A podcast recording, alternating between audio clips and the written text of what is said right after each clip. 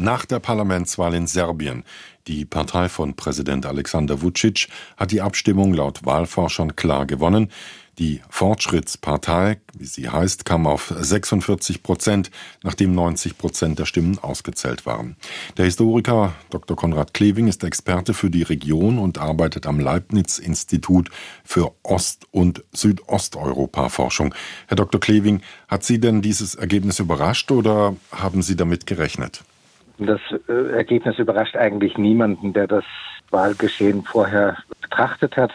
Es war zu erwarten, dass die SNS gewinnen würde, zumal ja auch die Medien von ihr kontrolliert werden und der Wahlkampf sehr kurz war. Das ist also praktisch eine Ein-Mann-Herrschaft in Serbien, kann man sagen. Es ist eine auf eine Person zugeschnittene autoritäre, semi-autoritäre Herrschaft, ja. Es gab Berichte bzw. Vorwürfe über Wahlmanipulation und Betrug. Menschen aus dem serbischen Teil Bosnien-Herzegowina sollen in Bussen nach Belgrad gebracht worden sein. Wie glaubwürdig ist denn so etwas? Also, dass Wahlmanipulationen zum Teil vorgekommen sind, um Wahlergebnisse lokal, vor allem auch in Belgrad, wo die Opposition stark zu sein versprach und auch gewesen ist, jetzt tatsächlich stattgefunden haben, ist sehr wahrscheinlich. Das Ausmaß zu beweisen ist schwierig.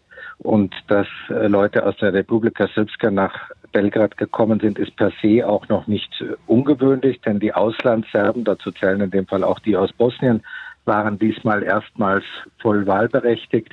Die Frage ist eigentlich eher, ob sie mit Schummelei sozusagen mit äh, Wohnort in Belgrad registriert wurden, um dort das Wahlergebnis zu verändern. Und das ist wahrscheinlich, aber sicher schwer nachzuweisen. Also in der Stadt Belgrad selbst.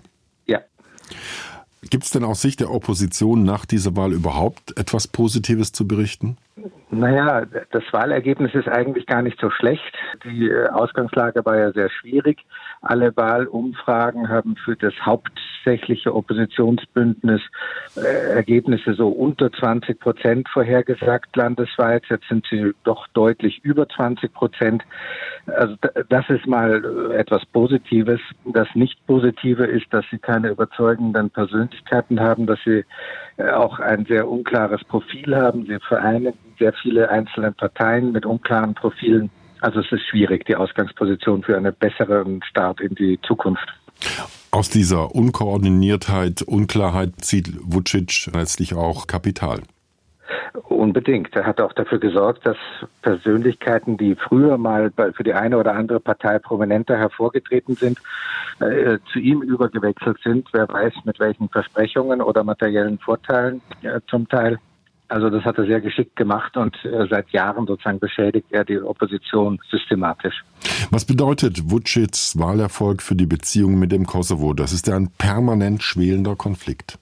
So ist es. Äh, der Konflikt schwelt in dem Sinne, dass Serbien ja weiterhin die staatliche Existenzberechtigung und Existenz Kosovos bestreitet, also eigentlich ein wirklich grundlegend revisionistischer Staat ist in dieser bilateralen Beziehung. Und äh, die Wahl bedeutet trotzdem zunächst einmal nicht sehr viel, denn äh, Vucic hat schon bisher klar gemacht, zuletzt auch ganz kurz vor der Wahl durch seine Premierministerin klar gemacht gegenüber der Europäischen Union, dass er auf einen Ausgleich mit Kosovo oder gar eine faktische Anerkennung eigentlich nicht abzielt. Das ist auch weiterhin zu erwarten und wer sich darin neu orientieren müsste, für eine Besserung ist eigentlich die Europäische Union. Inwiefern?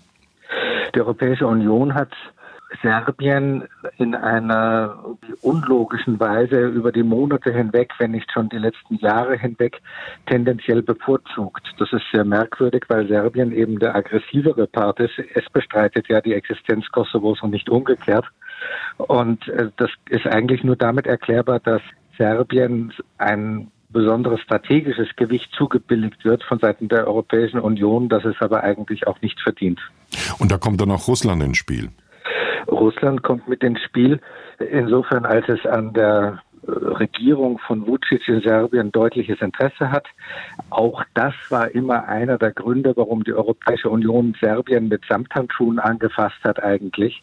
Und das ist aber eine Strategie, die für die Stabilität auf dem Balkan und insbesondere im Verhältnis zum Kosovo wirklich schädlich ist. Serbien ist seit 2014 Kandidat für die Mitgliedschaft in der Europäischen Union. Herr Dr. Klebing, wie weit ist das Land eigentlich von einer Mitgliedschaft in der Gemeinschaft entfernt? Das ist sehr schwierig abzusehen, denn die strategischen Überlegungen, so wie man es jetzt bei Moldau und Georgien gesehen hat oder auch der Ukraine, können ja irgendwann ein Übergewicht gewinnen. Aber strukturell im Inneren ist Serbien sicher nicht äh, vorneweg unter den ohnehin strukturell gesehen noch nicht vorbereiteten äh, Kandidaten auf dem sogenannten Westbalkan. Also Serbien ist sicherlich faktisch 15 Jahre weg von einer realistischen Perspektive aus meiner Ansicht. Und das liegt nicht zuletzt dann auch wohl an Vucic. Das liegt ganz erheblich auch an den politischen Strukturen mit Vucic an der Spitze.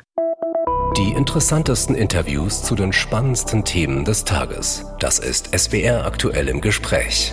Jetzt in der ARD Audiothek abonnieren.